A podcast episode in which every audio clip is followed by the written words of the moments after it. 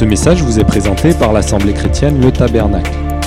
www.letabernacle.net La Bible n'est pas un livre comme les autres.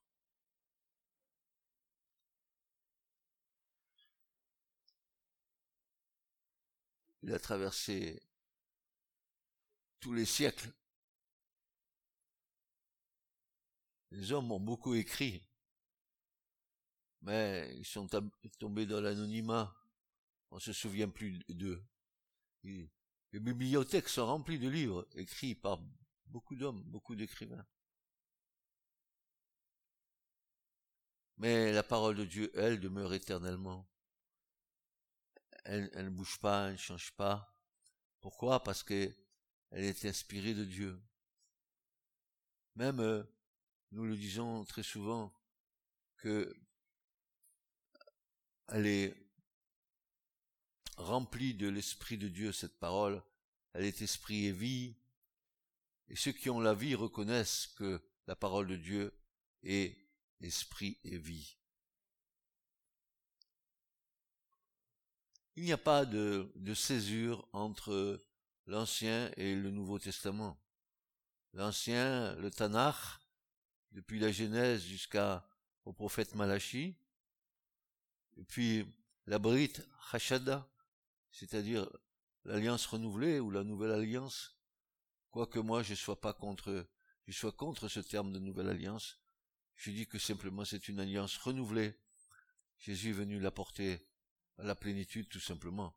Il n'a pas fait une nouvelle alliance. Il a renouvelé l'alliance que son Père avait donnée déjà. Il l'a amené à la plénitude en y ajoutant cette notion de d'amour, de cette plénitude qui, qui va nous aider à, accomplir les commandements par amour pour, Dieu. Alors bien sûr, toute parole est inspirée de Dieu, donc on peut très très bien prendre n'importe quel test de l'écriture et demander à Dieu qu'il nous accorde les yeux de l'esprit pour bien comprendre ce qui est marqué dans l'écriture. Parce que au-delà de la lettre, il y a l'esprit. Et ce que je peux vous dire, c'est que c'est pas ce que nous lisons qui est, qui est important. Oui, ça peut être important, bien sûr, pour notre foi, mais c'est ce qui est derrière l'écriture qui est important. Ce que nous ne voyons pas, qui est là derrière, et que le Seigneur nous veut nous révéler. Donc, ce matin, je voudrais partager avec vous un texte qui se trouve dans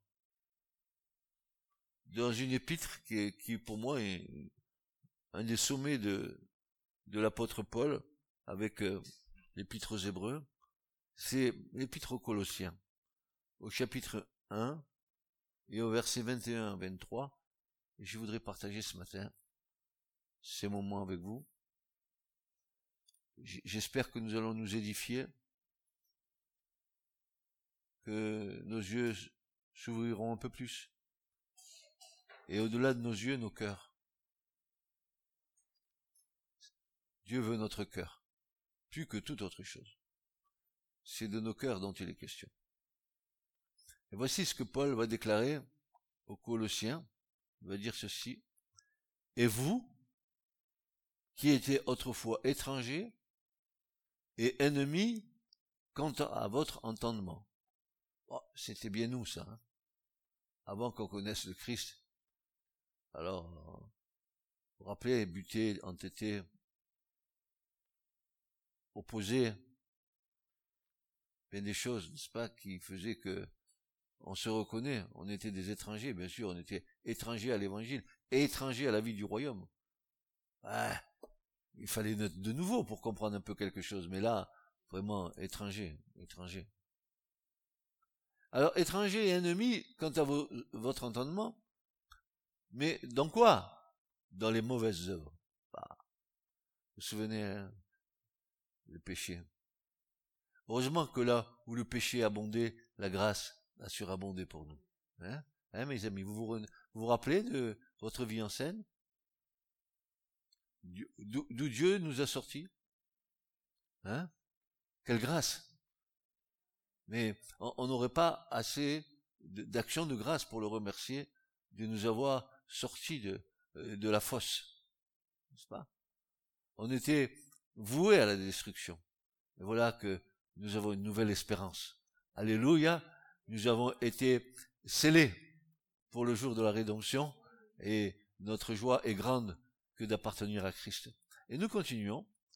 Et Paul dit, n'est-ce pas, que nous étions autrefois étrangers, ennemis quant à, votre entendement dans les mauvaises œuvres. Et voilà, maintenant, il vous a toutefois maintenant réconcilié. Comment? Par quel moyen? Dans le corps de sa chair, par la mort. Ah eh. C'est la mort de Christ qui nous réconcilie avec le Père? Golgotha.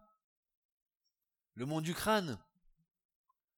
Là où Jésus a dit euh, Ah, Père, pardonne à Francis ses péchés. Pardonne à mon frère là-bas au fond ses péchés. Pardonne-lui. Voilà, je m'offre.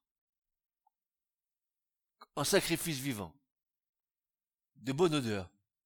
Et, ces derniers temps, j'ai lu quelque chose qui m'a beaucoup interpellé, qui me dit, qui, me faisait comprendre que euh, Jésus a, vécu la mort avant sa mort. Ça voulait dire que Jésus a accepté le fait de mourir. Donc il était déjà mort. Parce que il avait en vue quoi? La résurrection. C'est beau, hein? Et c'est bon pour nous aussi. Vous savez, on prend de l'âge.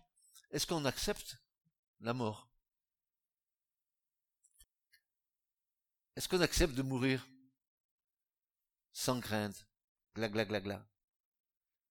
Ou alors, fondé sur la parole en disant, Oh, même si je passe dans la vallée de l'ombre de la mort, je ne crains rien. Tu es avec moi. Ton bâton et ta houlette, voilà qui me rassure. Tu vas m'accompagner. Tu vas me donner des ordres à tes anges pour qu'ils viennent me chercher et aller dans le sein d'Abraham. Alléluia. Avec mon Père dans la foi. C'est pas une vue de l'esprit. C'est une réalité. Alors il nous a maintenant réconciliés dans le corps de sa chair par la mort. Pourquoi faire il a fait ça? Mais pourquoi faire il a fait ça? Pour vous ou pour nous présenter saint et irréprochable et irrépréhensible devant lui. L'affaire est bonne. Tout a été prévu je peux me présenter devant le Père parce que Christ, il a fait le job pour moi.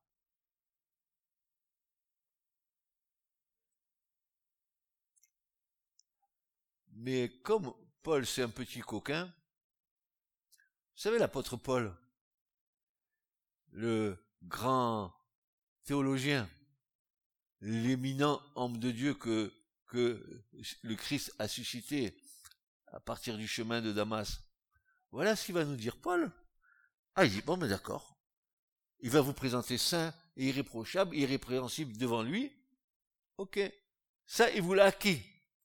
Et Paul rajoute, si du moins, vous demeurez, ah, ah, ah, ah. Eh, tiens, je pensais qu'il n'y avait pas de condition. Pourquoi dit ça, Paul? Qu'est-ce qu'il veut nous dire? Il veut nous dire, si du moins vous demeurez. Ah, qu'est-ce que ça veut dire demeurer Le terme en grec est, très clair, il va nous dire, si du moins vous persistez et vous persévérez,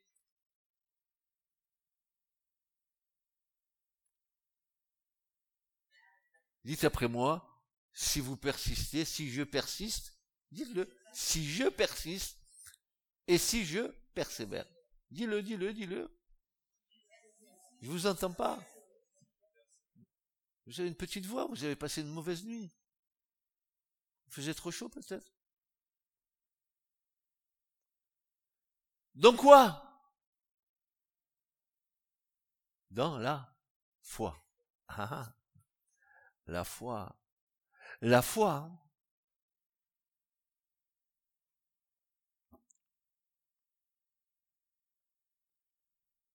Fondée et ferme. Et Paul va dire, bien plus que ça, va dire fondé, établi et enraciné dans le Christ. Toute ta vie, tes racines, elles sont, elles s'attachent à Christ. Tu vois, comme, comme, un arbre, il, il, a ses racines qui, qui, se développent sous la terre pour s'attacher à la terre, n'est-ce pas? Afin que même si une tempête, l'arbre tient. Parce que tu ne peux pas tenir si ton fondement n'est pas en Christ. Tu ne peux pas tenir si ta maison, elle est bâtie sur du sable.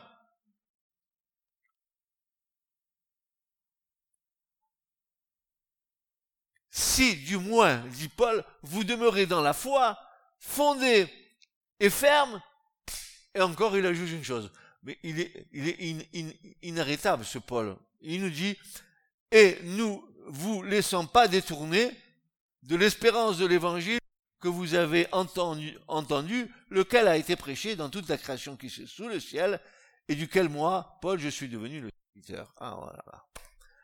Et ne vous laissons pas détourner. Et qu'est-ce que ça veut dire détourner? Il y a un risque d'être détourné. Et le risque, vous savez, il se présente pas de manière à vous frapper le visage, hein. C'est subtil. Pourquoi? Pourquoi je dis ça? Parce que l'écriture est claire, et Paul est encore plus clair que moi quand il dit, euh, dans aux Corinthiens, il va dire ceci, je vous ai fiancé à un seul mari, le Christ, pour vous présenter à lui comme une vierge pure, chaste, mais je crains que de la même manière que Satan, le diable, a séduit Ève, que vous soyez vous aussi séduits, parce que si quelqu'un venait vous annoncer un autre évangile que celui que je vous ai annoncé, vous l'écouteriez volontiers. Il y a évangile et évangile. Il y a un, évangile qui vient de Dieu et un évangile qui vient des hommes. Et l'évangile qui vient des hommes, c'est un évangile qui est tordu par les pensées humaines. Vous le savez très bien, je vous le dis depuis des années, que la parole de Dieu, elle n'a pas besoin d'interprétation particulière, elle s'interprète elle-même.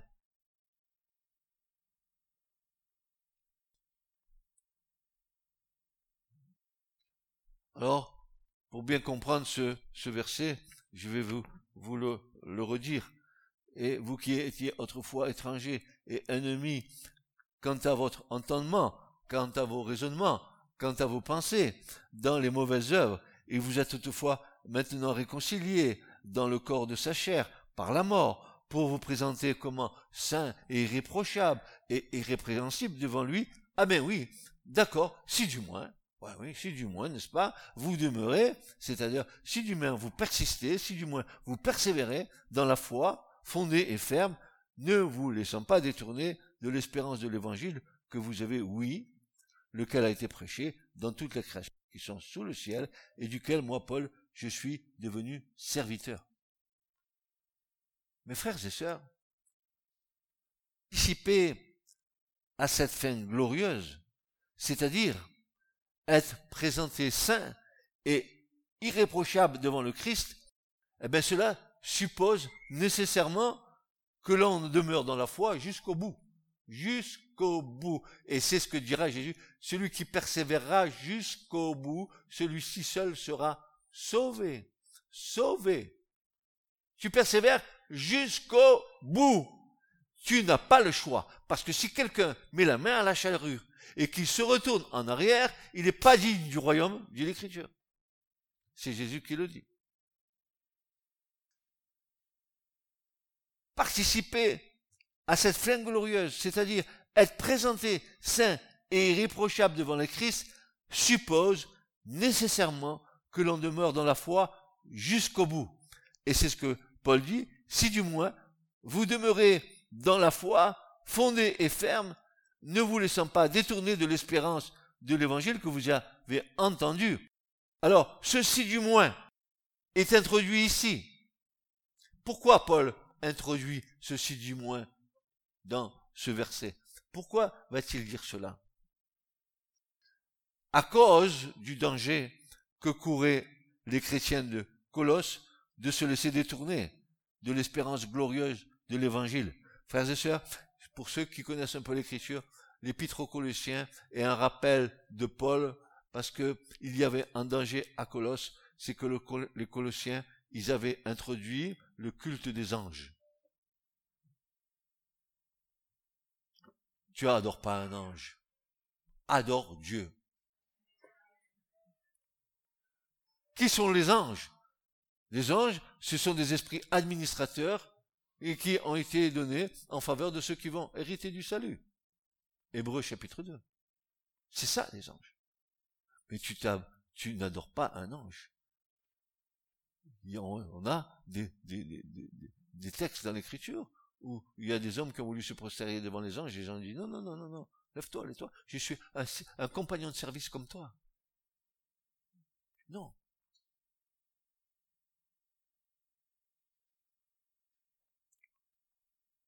Cette, espérance que nous avons et qui est réservée dans les cieux pour ceux qui persévèrent. Se laisser détourner dans le terme grec, dans le verbe grec, métakinéo en grec, ça veut dire s'éloigner, changer de place, dériver.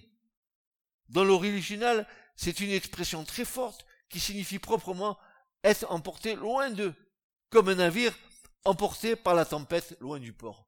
Fais attention, ne te laisse pas emporter par le vent de la tempête qui peut souffler sur ta vie. Quand une épreuve vient, que, euh, par exemple, hein, je, ne suis pas Job, vous n'êtes pas Job. Job, lui, et le, diable a dit, laisse-moi que je le touche un peu, et tu vas voir ce qui va se passer, s'il va pas te renier. Et quand nous affrontons une tempête, frères et sœurs, il ne faut pas que notre foi diminue. Il faut qu'au contraire, nous restions fermes et inébranlables dans nos convictions.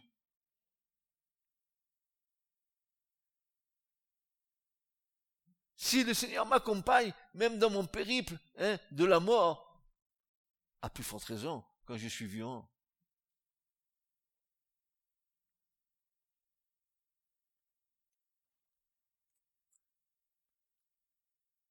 Mes frères, mes sœurs, nos cœurs doivent demeurer dans l'amour, nos esprits être fondés et enracinés dans la foi, et notre espérance reposer sur la parole immuable de Dieu. Nos êtres tout entiers être attachés au Seigneur.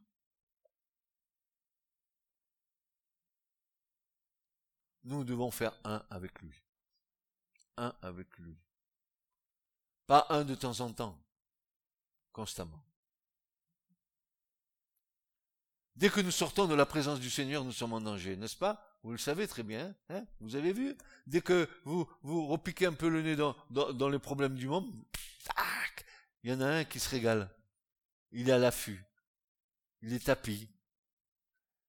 Et ne vous étonnez pas s'il y a des problèmes. S'il y a des problèmes, c'est parce que nous sommes sortis hors de la présence de Dieu. Et que nous voulons régler nos problèmes nous-mêmes, croyant que non, non. C'est pas comme ça que ça marche.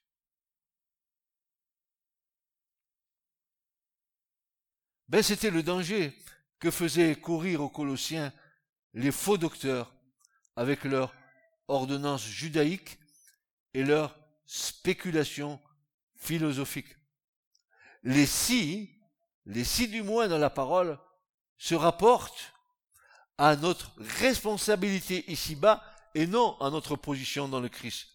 Ces si s'adressent à notre conscience et sont destinés à empêcher l'enfant de Dieu de s'endormir dans une, fausse sécurité et de se relâcher dans sa marche.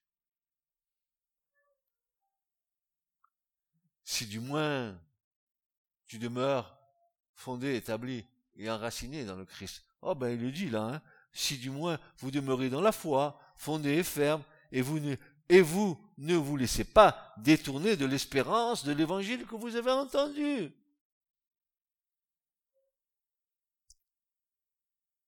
Alors, est-ce que Paul, il était euh, habitué à ceci du moins dans ses épîtres? L'a-t-il employé souvent ceci du moins? Oui, oui, oui, oui. Oui, il l'a employé, oui. Et, et, pas pour rien du tout. Hein. Vous allez voir, par exemple, dans Romains 8, 9, hein, quand il dit, oh, vous n'êtes pas dans la chair, mais dans l'esprit.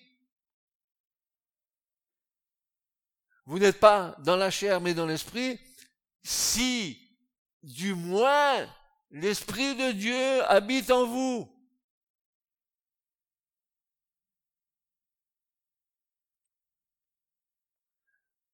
Mais si quelqu'un n'a pas l'esprit de Christ, celui-là ne lui appartient pas. La religion, les rites religieux, tout ça c'est du blabla. Seul, c'est agréable à Dieu, c'est une adoration en esprit et en vérité. Encore faut-il que tu sois né nouveau. Encore faut-il que tu sois une nouvelle création. Encore faut-il que l'Esprit de Dieu demeure en toi.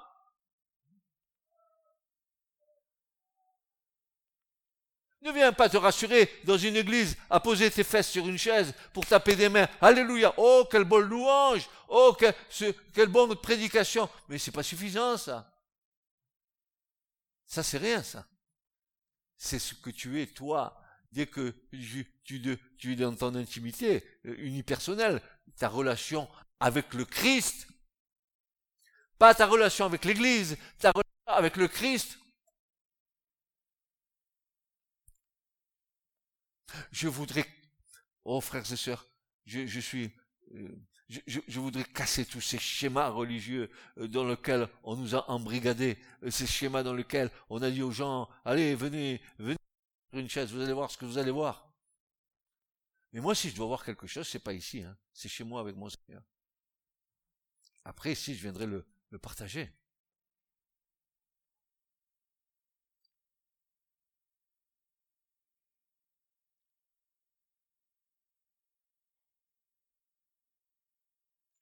En Éphésiens 4, 21, je vous en donne deux, de versets, parce qu'il y en a plusieurs, je ne vais pas vous toutes vous les, tous les donner, mais Paul va dire aux Éphésiens, au chapitre 4, verset 21, si du moins vous l'avez entendu et vous avez été instruit en lui, selon que la vérité est en Jésus. Hmm.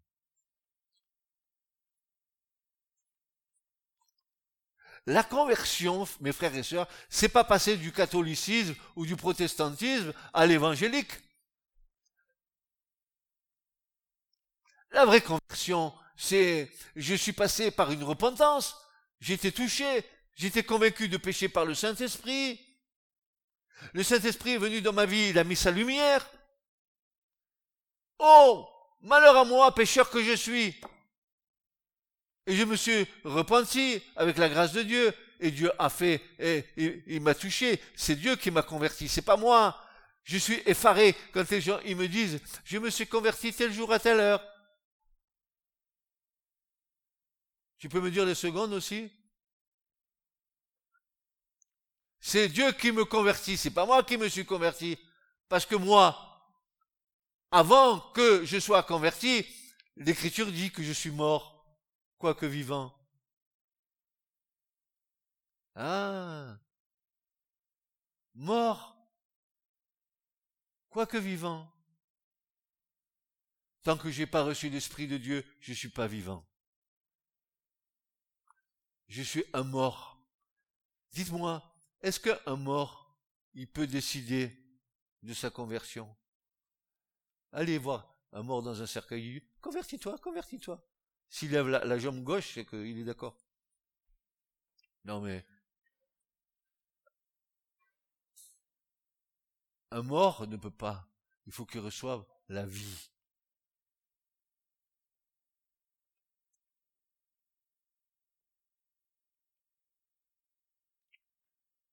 Hébreu 12, 25. Prenez garde que vous ne refusiez pas celui qui parle. Car si cela n'ont pas échappé, qui refusèrent celui qui parlait en oracle sur la terre, combien moins échapperons-nous si nous nous détournons de celui qui parle ainsi des cieux?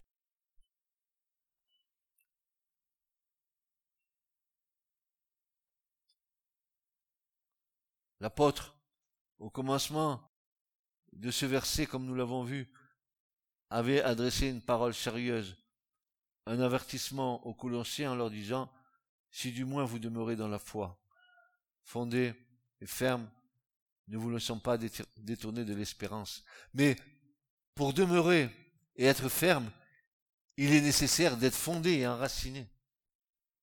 Je répète, pour demeurer et être ferme, il est nécessaire d'être fondé et enraciné. Les arbres sans racines. Un arbre sans racines sera bientôt renversé par le vent. Et si ta foi n'est pas enracinée dans le Christ, à la moindre tempête, tu vas vaciller, tu vas tomber.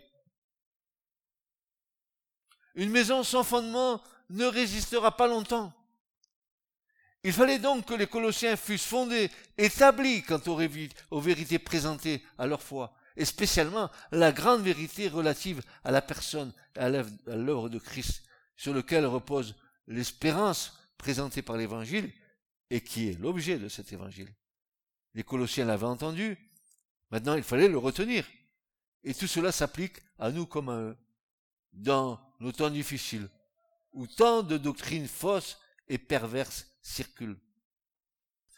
Regardez, si vous n'êtes pas attaché à la parole de Dieu, vous allez être ballotté à tout vent de doctrine.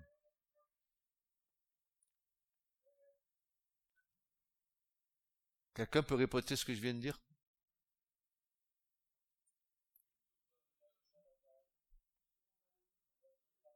À tout vent de doctrine. Oui.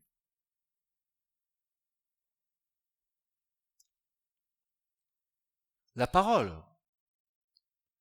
L'homme qui annonce la parole, il faut qu'il soit en harmonie avec la parole. C'est pour ça que vous êtes tous des béréens en puissance. Ça veut dire que vous devez contrôler ce qui vous est donné ce matin. Dans les actes des apôtres, il nous est dit que Paul venait de Thessalonique et il est arrivé à Bérée et cela était un peu plus courtois que les Thessaloniciens, mais il disait ceci, c'est que les Béréens, ils contrôlaient tout ce que Paul disait avec la parole. Pourquoi avaler les choses sans les contrôler? Vous voulez pas faire euh, après des, des maux de ventre, des indigestions, des tant de doctrines fausses que le diable a, soufflé sur l'Église ces dernières années. Tant de doctrines fausses. Et les chrétiens se sont laissés avoir, parce que ça flattait plutôt la chair que l'esprit. L'esprit dit, consacre-toi. L'esprit dit, sois saint. L'esprit dit, que dit l'esprit saint?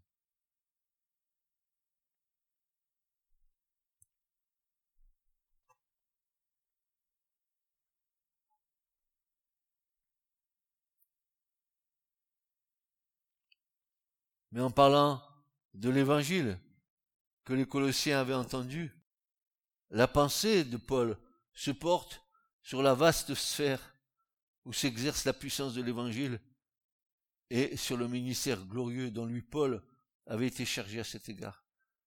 Comme nous l'avons déjà vu, la sphère de l'évangile de la grâce apportée par Christ dépassait le judaïsme. Volontiers les Juifs l'aurait renfermé dans ses étroites limites, et c'était, et c'était une des causes de leur opposition à Paul, et même déjà au Seigneur. Mais la grâce et la vérité apportées par le Fils de Dieu étaient pour tous. Et la prédication en retentissait partout sous le ciel, dans toute la création. C'est cet évangile universel pour tous que Paul, l'apôtre des nations, était devenu serviteur, il était l'instrument béni dont Dieu se servait, un vase d'élection pour porter le nom du Seigneur devant les nations, les rois et les fils d'Israël. Acte 9.15.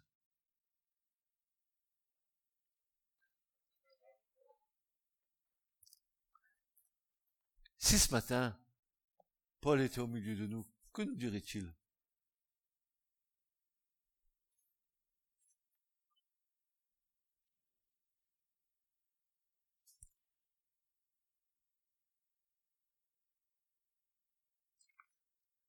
L'apôtre s'appuie donc sur ce qui le réjouissait et qu'il a prouvé chez le Colossiens pour les exhorter à y persévérer. C'est ce qu'ils avaient reçu dès le commencement de leur foi. Il est bien remarquable que ce soit une exhortation si souvent répétée dans la parole. L'homme veut toujours ajouter de son propre fond ses idées à lui, à ce que Dieu nous révèle. Comme si Dieu n'était pas suffisant pour nous révéler les choses, alors il faut que nous ajoutions ce que Dieu n'a pas dit. Il veut un développement en dehors de ce que l'Écriture nous présente. Mais constamment la parole de Dieu nous ramène à ce qui était dès le commencement, c'est-à-dire à Christ, le centre des pensées de Dieu.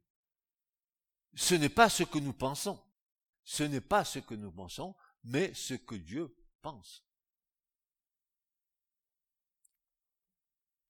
D'ailleurs, c'est pas formidable chaque fois que si on va faire un partage, hein, et qu'on lit un verset, et, que je demande, alors, euh, comment vous voyez ça?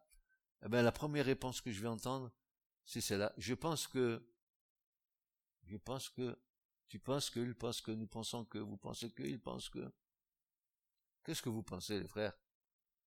Au lieu de me dire, la parole de Dieu dit cela. Moi, ma pensée ne, sont pas les pensées de Dieu. Si du moins l'Esprit de, Christ habite en moi, je sais que je connais en partie. Je sais que j'ai pas toute la connaissance. Mais je sais que ce que Dieu m'a donné. Et je le transmets.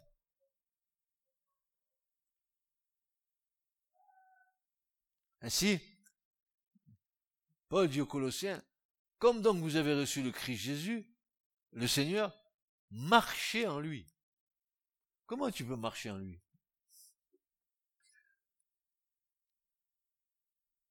Marcher en lui. Ou marcher avec lui? Non, il dit en lui, pas avec. Parce que quand tu marches avec quelqu'un, des fois tu peux t'éloigner. Tu fais une balade, tu es à côté de quelqu'un, tout d'un coup, hop, la personne, elle va voir une fleur là, sur le bord du chemin de l'autre côté, elle va, hop, ça y est, n'es plus avec la personne. Marcher en lui pas avec lui. Paul choisit les mots, hein. marcher en lui. L'apôtre fait appel à ce qui était en eux une expérience personnelle à ce qu'ils avaient reçu. Et qu'était-ce Non pas un système de doctrine ou un ensemble de vérités, mais c'était le Christ lui-même, sa personne devenue l'objet de leur foi et par là aussi l'objet de leur affection. Et c'est Christ tout entier, comme l'exprime tous les noms qui lui sont attribués. Christ, celui qui s'est donné pour nous, Jésus ou Jéhovah le Sauveur, c'est son nom personnel, le Seigneur, celui qui a l'autorité. Autour de lui, tout ce groupe, à lui, tout se rattache. Et la doctrine chrétienne n'est toute entière que le développement de ce qu'il est, de ce qu'il a fait et de l'accomplissement des desseins de Dieu relativement à la gloire de sa personne. Christ est le centre. Tout est rattaché à lui. En fait, tout est rattaché à lui parce que lui l'a tout fait. Qu'est-ce qu'il a fait? Tout. Quoi Tout? Tout. Toute la création que tu vois, l'univers entier, c'est lui qui a créé les mondes. Euh, les choses qui sont sur la terre et, les choses qui sont dans les cieux. Les choses visibles et les choses que tu ne vois pas. Qu'est-ce que tu ne vois pas? Ben, Les anges. La création angélique. Tu sais ce que l'Écriture nous dit Les Raphaël, les Gabriel, tous ces anges, les, le Métatron, tous ces anges. Et puis, les séraphins et les chérubins et les Kétouvim, et, toute l'armée céleste, c'est Christ qui les a fait.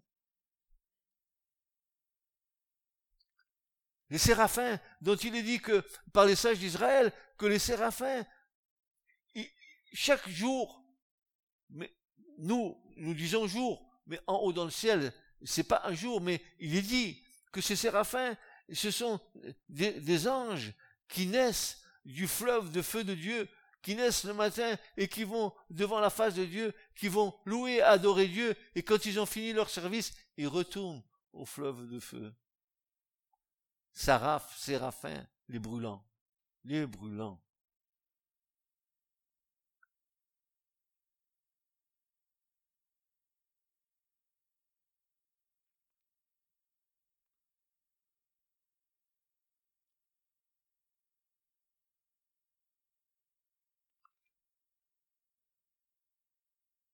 Nous montre le ressort caché de cette marche en crise dans ses paroles, enracinées et édifiées en lui.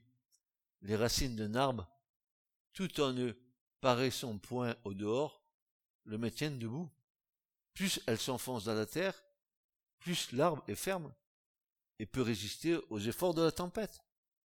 Par les racines aussi, l'arbre tire les sucs les oligo-éléments nécessaires à son existence et à sa croissance. Ainsi en est-il de Christ pour nous. Le fidèle. C'est de lui, c'est de la connaissance toujours plus profonde, plus réelle et plus intime de sa personne et de son amour.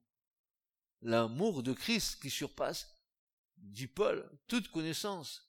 Éphésiens 3, 19 que l'enfant de Dieu tire sa force et puisse sa vie. C'est ainsi qu'il peut croître et se développer et braver les tempêtes. La tempête arrive. Si tu es fondé, enraciné dans le Christ, tu ne risques rien. Ça sera, un moment délicat hein, qui, va, qui va éprouver ta foi. La foi, elle n'est pas acquise une fois pour toutes la foi, elle t'a été donnée par grâce, mais elle doit se développer. Vous avez vu dimanche dernier, on disait que c'est des exercices spirituels. La foi, il faut qu'elle se développe, qu'elle devienne, forte, puissante. Et non pas une foi qui, à la moindre épreuve, commence à, à trembler de tous les côtés. Oh, la foi, on l'a quand tout va bien. Hein? C'est chouette. Tout va bien. Moi, je vous dis une chose. Attention, quand tout va bien, ne vous endormez pas. Quand tout va bien, faites attention. Quand tout va bien, restez sur le qui-vive. C'est pas parce que tout va bien que vous devez relâcher les éléments de la foi. Ah, le Seigneur me bénit. Alléluia. Et tu te reposes sur tes lauriers. Et puis, il y a une petite épreuve. Oh Dieu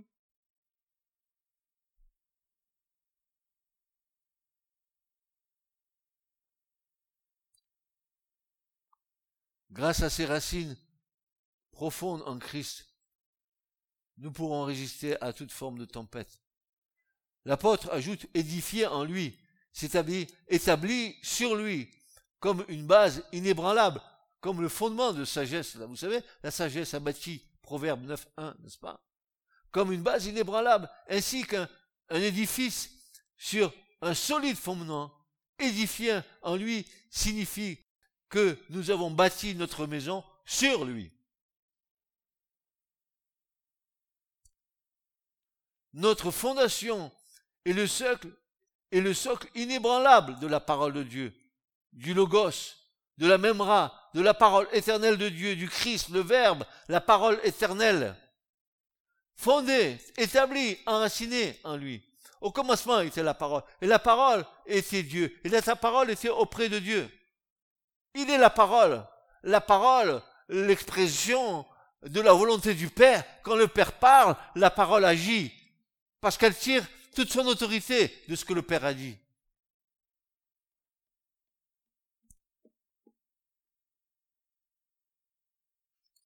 Donc la conséquence de ce que nous venons de dire, de ce qui précède, est l'affermissement dans la foi. Et l'affermissement dans la foi, c'est la connaissance de Christ, c'est la communion avec lui, c'est la jouissance de ce qu'il est, c'est la réalisation dans le cœur de tout ce qui est renfermé dans sa personne bénie, qui nous affermit dans la foi, c'est-à-dire qui nous affermit aussi dans la doctrine chrétienne.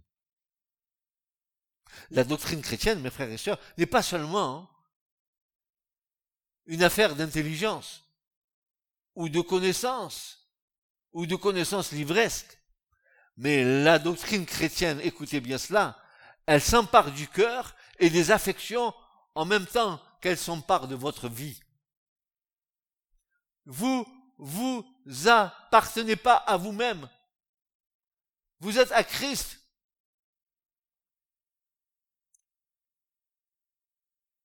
Nous semblons l'oublier que nous appartenons à Christ. Souvent, notre, notre esprit, euh, non encore en partie non régénéré, est en train de, s'opposer avec Dieu. Je suis encore euh, euh, euh, ballotté entre le fait que je voudrais être celui que Dieu dit et le fait que je suis en train de lutter avec ma personnalité qui, qui, si elle disparaît pas, veut toujours s'imposer à l'autre.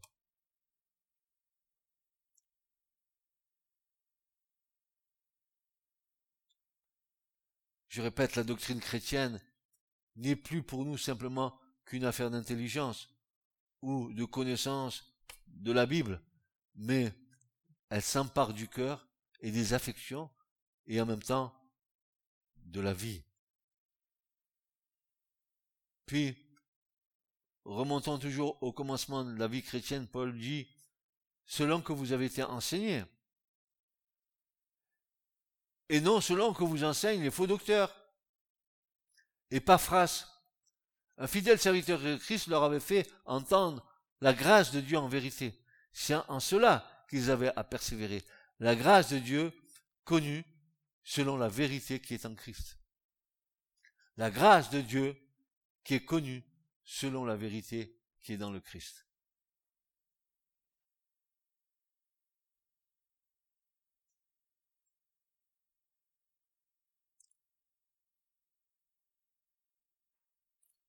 Un autre apôtre, Jean, va exhorter aussi les chrétiens, comme Paul, afin que ce qu'ils ont entendu dès le commencement demeure en eux. Et il y ajoute, parlant de l'onction reçue de Christ, c'est-à-dire de l'Esprit Saint, et selon que vous avez, et selon qu'elle vous a enseigné cette onction, vous demeurez en lui. C'est-à-dire, vous demeurez en Christ. 1 Jean 2, versets 24 à 27. Partout, nous trouvons les mêmes exhortations à ne pas chercher des nouveautés, à ne pas prêter l'oreille à ceux qui les enseignent, parce que partout et de tout temps, c'est la pente naturelle du cœur et c'est le piège de l'ennemi. Tout le temps. Je suis témoin au cours de, euh, de de ma marche dans le Seigneur et au cours de mes nombreuses années de service, je suis témoin de beaucoup de chrétiens qui se sont égarés avec ça.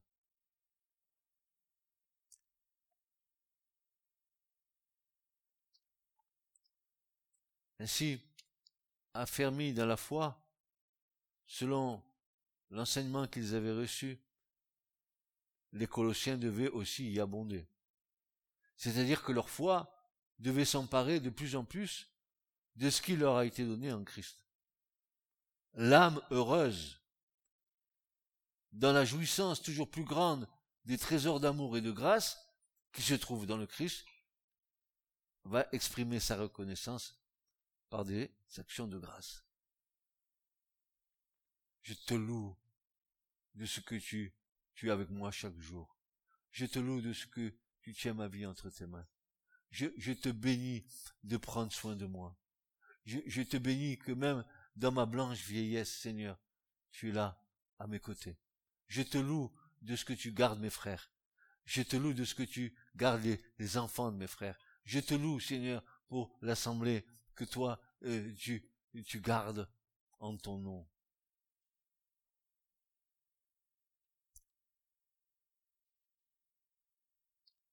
Ainsi,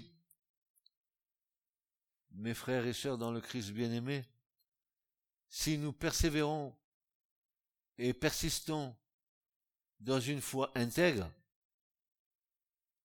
si nous persévérons et persistons dans une foi intègre, cette foi qui est fondée et enracinée dans le Christ, alors la promesse pour nous sera que nous lui serons présentés saints et irréprochables et irrépréhensibles devant lui. C'est pas ce que vous voulez, c'est pas ce que nous voulons.